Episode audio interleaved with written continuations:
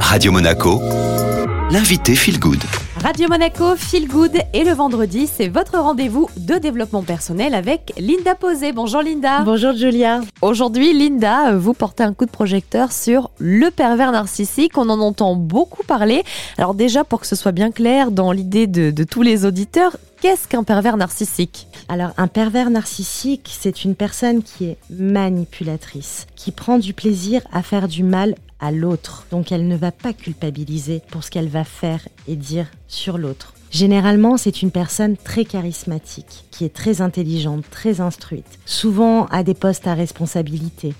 C'est aussi quelqu'un qui va isoler sa victime. Elle va aller lui dire T'as pas besoin de travailler, j'ai assez d'argent pour ça. Ou encore euh, Ta mère et tes parents sont sympas, hein, mais par contre, euh, je trouve qu'ils te manipulent un peu ou qu'ils te jugent. Tu sais, tu devrais peut-être moins les voir. Donc petit à petit, ce personnage va amener sa victime à être isolée de son environnement pour qu'elle soit dévalorisée. Il va également créer beaucoup de paradoxes. Elle est très jolie, votre écharpe rouge et noire. Par contre, ça ne vous va pas autant. C'est quelqu'un qui ne se remet jamais en question et qui va sans cesse dévaloriser sa victime. Qu'est-ce qu'il faut faire du coup, Linda? Eh bien, euh, si on se retrouve face à un pervers narcissique, euh, quel est le bon comportement à adopter? Il n'y a pas beaucoup de solutions. Ce qu'il faut faire, c'est déjà arrêter de vouloir le sauver. Parce que souvent, la victime se dit, mais il y a un problème, viens, on va voir euh, un coach, euh, ou euh, viens, on va voir un thérapeute de couple, ou viens, on va voir un psy. Enfin, la victime va essayer de trouver des solutions. Ce qu'il faut savoir, c'est qu'un pervers narcissique n'ira jamais en séance, en consultation, car pour lui, il n'a rien fait de mal. C'est l'autre le problème, c'est pas lui.